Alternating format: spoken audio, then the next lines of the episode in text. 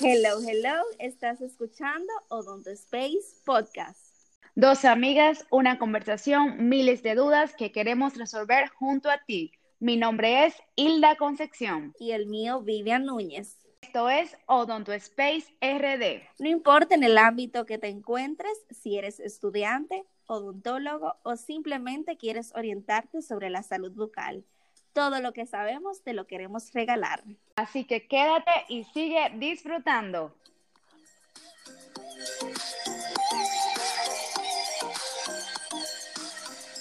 Hello, bienvenidos a otro episodio. Feliz de estar aquí nuevamente con muchísimas cosas nuevas. Es cierto que hay veces que debemos tomar una pausa y retomar días, volver a recargarlas que yo definitivamente digo que son necesarias. Luego de unas semanitas fuera de esta plataforma, no sé de cuál me escuchas, pero teníamos un tiempito sin hacer esta dinámica que nos caracteriza, que son los podcasts. Eh, por fin estamos de vuelta. Hola, Hilda. Hola, Vivian. ¿Cuánto tiempo que, que no te escuchaba? Bueno, que no nos escuchábamos. Cierto un placer eh, estar de, vuelta y más que eso con un invitado que pronto le estaremos presentando acá. Y, con un tema que es súper chilling, como yo digo, súper relajado. Es una conversación que prácticamente vamos a hablar un poquito de nuestras vidas. Eh, es un tema que muchos de, los estudiantes eh, se hacen, nos hacemos expectativas de cómo será el ámbito laboral luego de, la graduación, como nos, pintamos un mundo prácticamente. Y muchas veces eh, esas burbujas suelen explotarse a la hora de nosotros chocar con la realidad. Para eso tenemos un invitado, Hilda.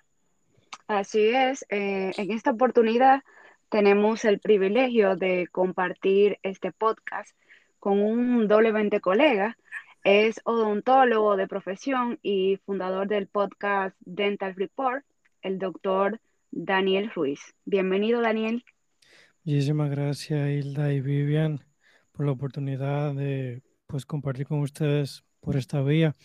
También encantado de pues, poder aportar un poquito a, a su comunidad y que sea de mucho interés el tema que vamos a tratar, que como mencionaron realmente es algo que en nuestros momentos de estudio siempre nos preguntamos qué va a pasar después que nos graduamos. Así oh, es. Bueno, eh, ya ustedes hablaron un poquito de cuál sería el tema de, esta ocasión. estamos prácticamente en tres etapas diferentes. Y bueno, cada uno tenemos nuestras preguntas o expectativas desde, desde nuestro punto. Y para empezar, yo quería preguntar, ya que yo viví la experiencia, ¿cuáles son tus expectativas, Vivian, de, de la tesis, del proceso de pasantía? Cuéntame. Bueno, yo, yo voy a hablar un poquito, pero todos podemos colaborar, porque ya tú pasaste por eso y el doctor también.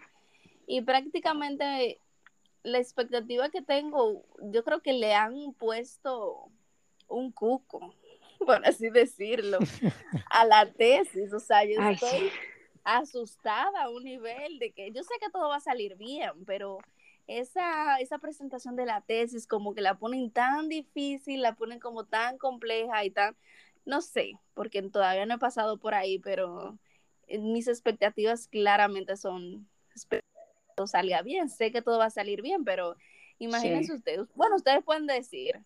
Bueno, realmente, ¿qué decir? Así como tú estuviste en ese proceso de pensar que tal vez era un cuco, eh, eventualmente pasamos por ahí también y tengo para decirles que sí y no.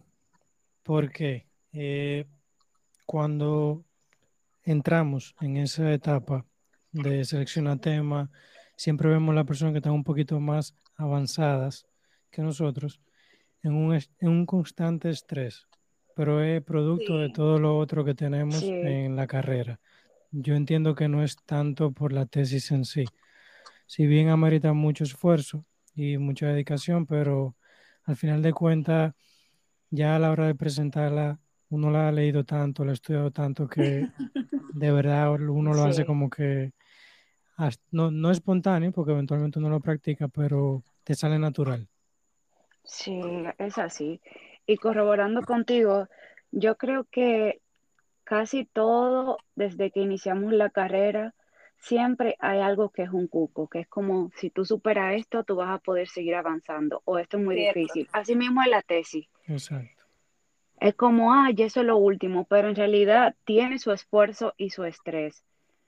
Pero es más lo que se comenta que, que en sí lo que es.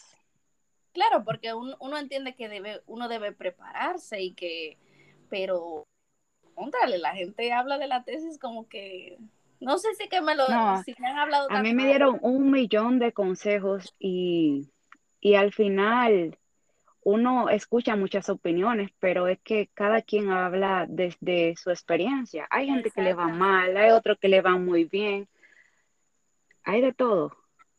Todo, yo digo que todo depende del, del empeño y el ímpetu que cada quien le ponga de manera personal. Porque puede ser que, que desarrollemos un tema, un mismo tema, dos personas, por decirte algo, en tiempo diferente. Y tal vez a mí me va mejor que a esa persona. Tal vez porque ese tema me gustó más que a esa persona. O sea, siempre como tú lo tomes. Lo puedes tomar de relajo, lo puedes tomar en serio.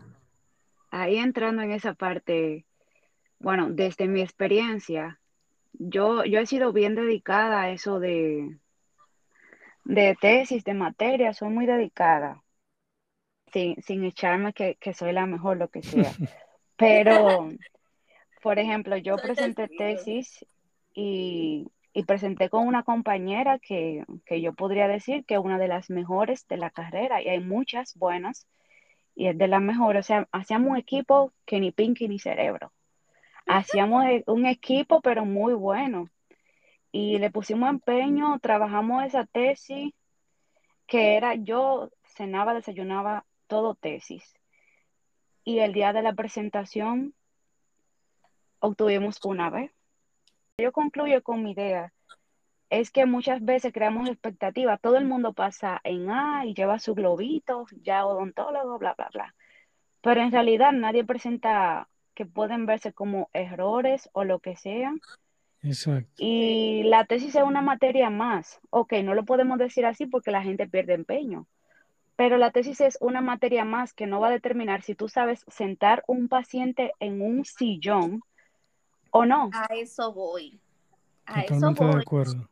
con la parte de que una vez con sabor a como tú lo tomes, porque eso no garantiza que hayas sacado una vez, no garantiza que como profesional serás eh, menos o más. Eso no va a garantizar nada. Todo depende cómo lo veas. Hay, hay veces que uno se frustra, claro, porque uno puso mucho empeño y quizás pasó X o Y, pero eso no determina cómo tú vas a hacer en el ámbito profesional. No va a determinar cómo tú vas a tratar un paciente, cómo vas a hacer tal procedimiento. Para mí, Mira, Sí. yo no, yo todavía no he visto el primer paciente que haya preguntado si yo me gradué con buena nota, si me gradué con exacto. Es cierto, es O cierto. sea, me han llegado pacientes que me dicen, mire, yo vengo buscando una segunda opinión porque fui donde un especialista que se supone que, que ya debe tener cierto, cierta formación, exacto, y conocimiento.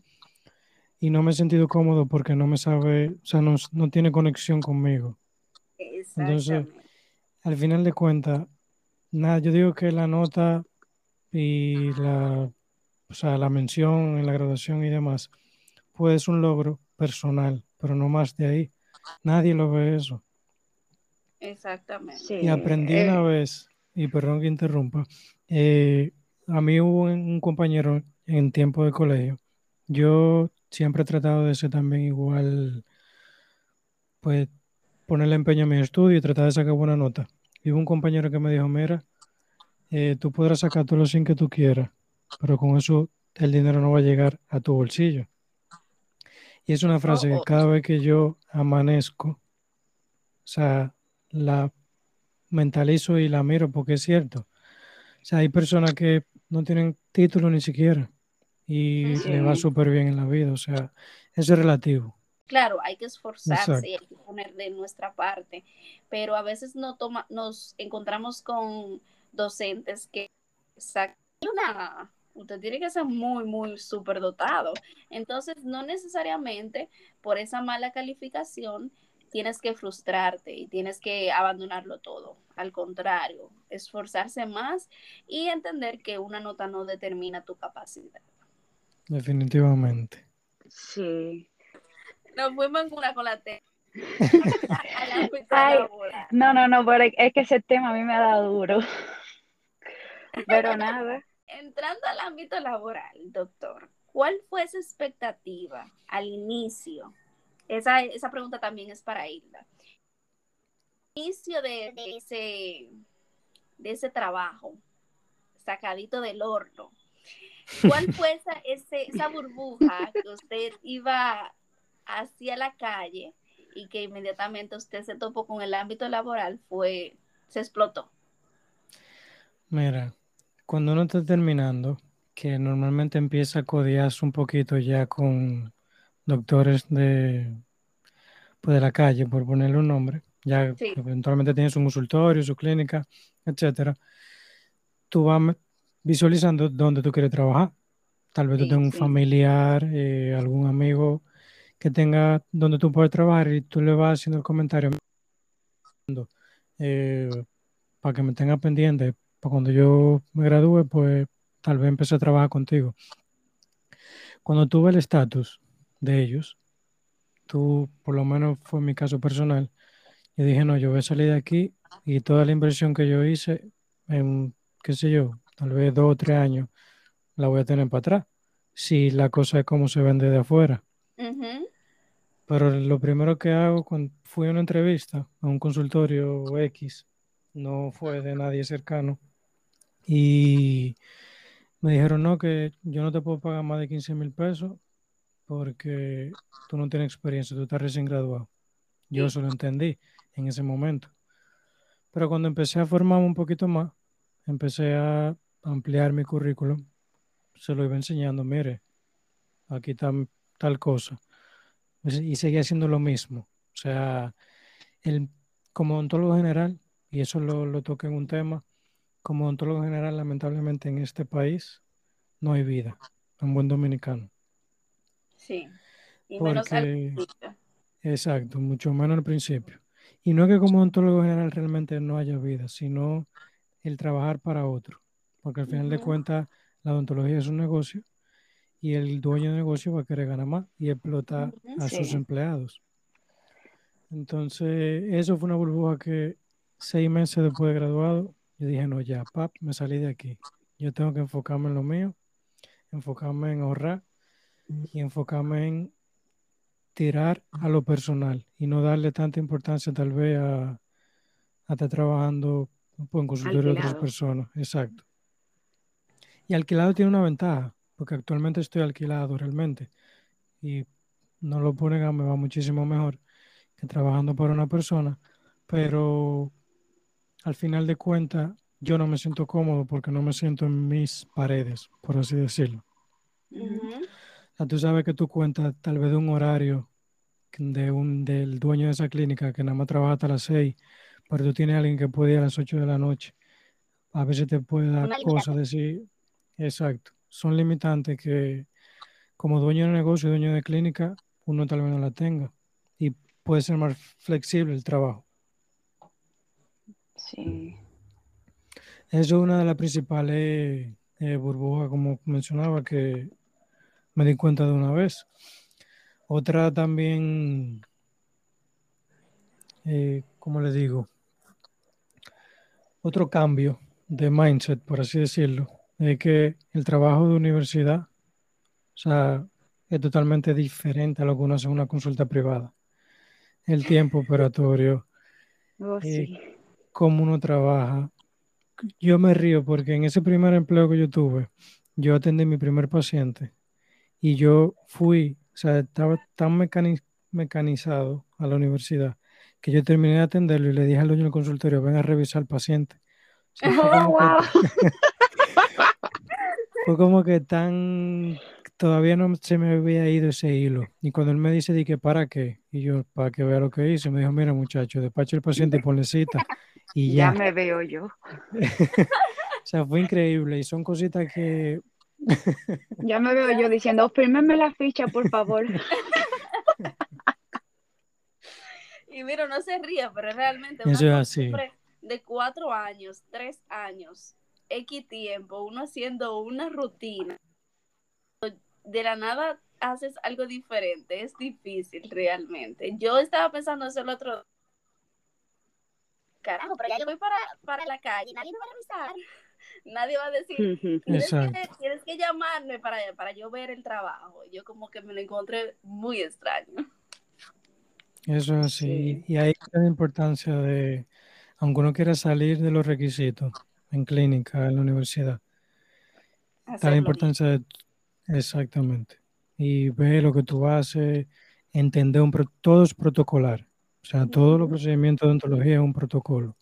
Y eventualmente tienes que buscar la manera de adaptar el protocolo a tu manera, siem- siguiendo, o sea, que tenga su mismo fin. Que hace, por ejemplo, que siempre pongo de, de, de ejemplo eso. Si lo que te gusta es hacer restauraciones, hazte un protocolo, sea más largo, sea más corto, pero siempre con el mismo fin de que tu restauración sea longeva. Eso Sí. es, eso es la odontología prácticamente. Yo ahora, ahora me, bueno, en realidad todos estos días, bueno, estos meses, he estado pensando que nosotros trabajamos con, para decirlo así, un mercado meta, o sea, un tipo de paciente en las clínicas de las universidades que no va a ser el mismo paciente que va a ir a tu clínica dental en una consulta privada donde hay mayores costos, o sea, todo está más elevado en una consulta privada. Entonces, ¿cómo tú manejaste esa parte ahí? Porque yo me lo pregunto, ¿cómo yo voy a atraer el mercado a, a dirigir mi servicio? ¿A quién yo voy a dirigir mi servicio Wow, ahora? qué pregunta. Muy buena pregunta. Muy buena pregunta. Mira, eso primero es muy personal y al principio, dependiendo tu fin, tu proyecto profesional dentro de la odontología, es que tú tienes que definir tu target. O sea, como Sí, tú acabas de mencionar, ¿qué paciente tú quieres tener en tu consulta? Eventualmente, hay una parte de la, del proceso que es relativo. Porque hay veces que tú dices, eh, tal vez tal paciente no te pueda pagar X procedimiento. Y sin embargo, eso son lo que tú le dices, mira, son 100 mil pesos. Y te dicen cuando arrancamos. Y tú te quedas sorprendido. Tú dices, Sí, wow, o sea, Claro, lo primero tú entonces, pensabas, el primer consejo sería nunca subestimes al paciente. exactamente. Eso, eso es lo más importante. Tú simplemente concentrarte, hacer tu tabla de precios de tus procedimientos y nunca doblar el codo, como, es, como se dice. O sea, si tú dices tu presupuesto y tú estás consciente que tu trabajo y tus conocimientos valen eso que, que tú le estás diciendo a tu paciente, pues tú no tienes por qué, si el paciente dice, ah, pero bájeme algo ahí, tú no. O sea, hay que hacer entender al paciente, primero, que él no tiene por qué estar eh, rejugando con tu presupuesto. Dos, que él no sabe de lo que está hablando, quien sabe el doctor que le está explicando. Y tres, si el paciente no quiere aceptar su presupuesto, pues simplemente de una manera respetuosa te le dice, mire la puerta donde está, vaya y busque quien la atienda. Que cuando el paciente se dé cuenta que lo que le presentaste es lo correcto, aún sea más costoso que X presupuesto que haya podido conseguir por ahí, él va a volver donde ti. O sea, sí, de eso no cabe duda. Tú le dices al Es paciente, mira, y ¿cómo, perdón? No, no, sigue.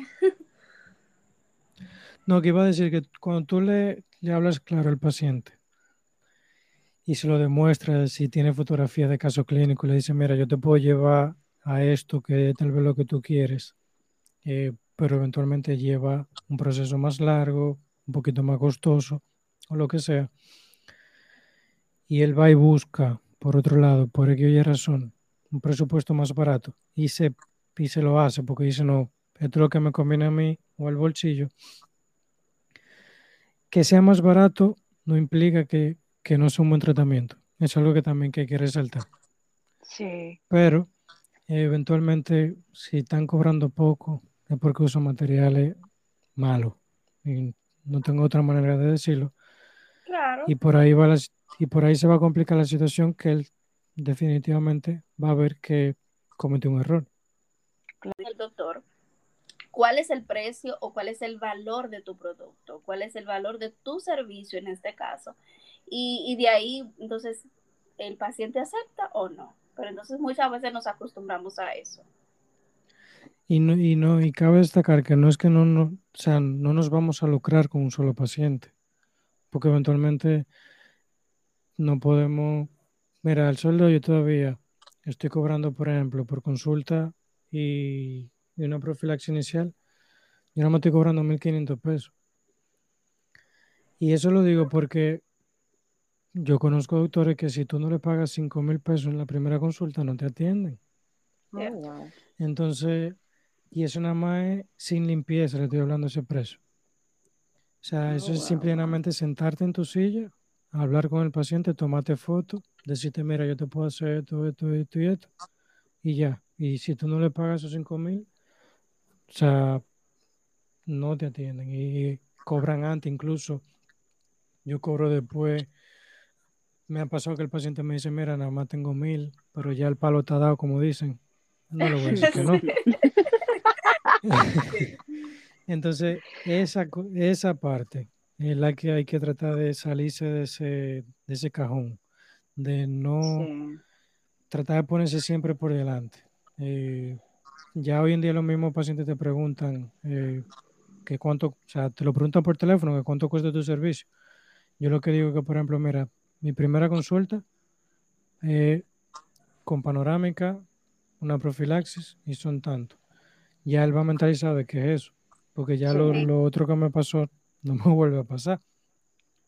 Ya de ahí en adelante, ya yo no pierdo más energía con eso. Yo lo veo, le hago un presupuesto. Aceptó, perfecto, le pongo cita. No aceptó, pues ni modo, llegarán más.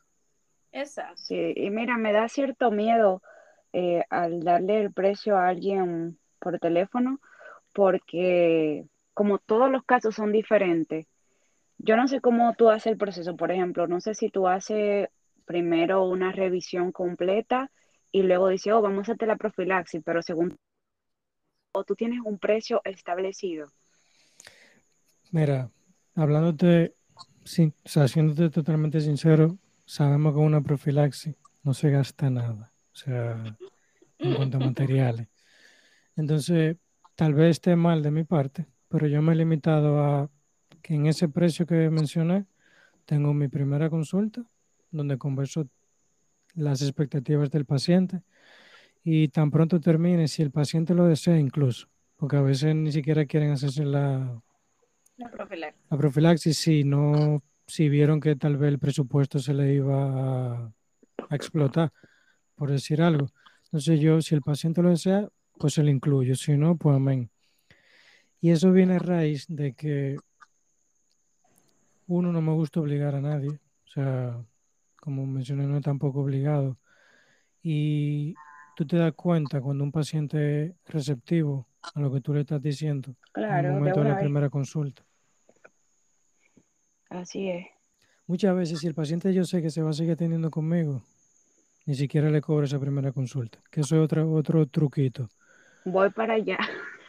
Las redes sociales están muy de boom hoy en día, pero yo sigo diciendo que el mejor marketing es la recomendación, Sí, Totalmente. tienes razón. porque habla, habla un poquito con más emoción que tal vez una publicación de, de tu poner los servicios. O sea, quien, te, la- quien va donde ti y te dice, mira, yo me atendí con fulanito, él me cayó súper bien, súper amable, me gustó cómo me atendió, tiene una mano ligera, lo que sea. Eso llama muchísimo más que tú digas, hago blanqueamiento, hago profilaxis, hago caries, porque Ujú. que- eso lo hace casi todo el mundo, tú sabes. Sí. Y, justamente hablaba de eso, que esto te va a diferenciar de los demás, porque cuántos odontólogos no hay en el mercado, pero todo está en tu trato y en cómo tú haces el trabajo. Para mí eso es lo mejor, porque justamente pasó eso conmigo, o sea, el, el doctor ranqueado en Instagram. y cuando fui, o sea, yo salí totalmente decepcionada. Yo... Y para terminar, perdón, con ya con esa pregunta, al final de cuentas, cuando empezamos en la, en la calle, o en la, nuestra consulta o trabajo para otra persona, para uno definir qué tipo de paciente quiere, conseguir sus precios y con conseguir los precios no quiero decir que ya salimos y a los dos meses estamos cobrando 10 mil pesos por una carilla, por ejemplo, porque eventualmente puede ser que sí, que tengamos la destreza, pero el, mismo público va a decir tú estás recién graduado, etcétera, que eso va a pasar muchísimo. Pero el tema es definirte, saber lo que quieres, enfocarte a eso y trabajar en base a eso. O sea, a, ese, a esos pacientes que tú quieres tener a lo largo de tu vida profesional. Van a llegar muchos que tal vez no vayan con ese target, pero que eso te pueden abrir camino a esos que realmente quieres. Exactamente. Y, es bueno destacar esa parte, no hacerse expectativas con, el dinero, con un sueldo, porque uno choca con la realidad. Lo digo de manera personal porque meses atrás yo, bueno, estoy terminando y yo hacía planes con un sueldo que no tengo. Entonces, alguien me dijo, no, no te puedes hacer ideas, no te puedes eh, como hacer e, e, esa, esa emoción o esa idea de, de, un sueldo porque tú no sabes, tú te haces la expectativa de que vas a trabajar de una vez y muchas veces no pasa así nos hacemos la expectativa de, que voy a empezar y a los, a los, a los cuatro meses voy a poner mi, propio consultorio. Son cositas, detalles que uno realmente choca con la pared. Te iba a decir ya para terminar, pero con esa pregunta, eh, con eso último que acabas de decir, de esas expectativas, de tal vez voy a terminar, me voy a graduar, voy a trabajar un tiempo y voy a poner mi consultorio, no está mal. O sea, quien puede hacerlo porque lo haga perfecto. Pero yo siempre soy de lo que digo por la experiencia que viví, que sí tenemos que pasar por ese tiempo de trabajarle a alguien, trabajar para alguien más, eh, bajo las pautas que ese dueño de negocio diga, para que de ahí esa hambre con la que todos salimos de tener nuestra propia clínica, pues sea mayor, porque ahí no se da cuenta realmente que es necesario para uno conseguir lo que uno quiere. Bueno, también cada cabeza es un mundo, ¿verdad? Tal vez lo que tú quieras no es lo mismo que yo quiera. Exacto. Pero al, final de cuentas, si tus metas van inclinadas a tener tu propia clínica, hay que tratar por lo menos de trabajar un tiempito para alguien más, para que ese fuego que puede encender esa meta, pues entonces sea más mayor. Totalmente de acuerdo. Doctor, para finalizar sus redes sociales, ¿dónde lo podemos contactar? Háblenos un poquito de su podcast. Me puede encontrar en la plataforma de Instagram como arroba Aquino. Es la plataforma que actualmente tengo un poquito más movida. Y en cuanto al podcast, al igual que ustedes, también he tenido unas semanas un poquito apagado, pero ya pronto vamos a retomar de igual manera. Así que de antemano le digo que esperen su invitación para que también conversemos por esa vía. Y ya pues más adelante, que otra plataforma que estoy desarrollando un poquito es el canal de YouTube, que aparte de subir el podcast, pues tengo la idea de subir contenido educativo, que es algo que me mata. O sea, enseñar para mí es una de mis prioridades aparte de la consulta. Así que vendrán muchas, muchas cosas buenas en los próximos meses. Es un placer, doctor. Gracias por recibir nuestra invitación. Aprendimos mucho. Fue un, momento muy, muy agradable. Y nosotras encantadas de poder aportar un poquito a su podcast. Ya saben, todo el que nos escucha, des una vueltita por, eh, por este podcast para que aprenda un poquito más sobre odontología. De antemano, éxitos a todo lo que emprenda y, un placer realmente. Muchísimas gracias, Hilda y Vivian, eh, por la oportunidad de compartir por aquí, por Odonto Space. Eh, poco de lo que llevo en este transcurso de nuestra vida profesional. Y nada, de verdad que encantado nuevamente y muchos éxitos también para ustedes que pronto van al mundo, a la realidad que no tenemos que enfrentar. Así que nada, muchas gracias y bendiciones. Bye bye, doctor. Gracias. Bye bye.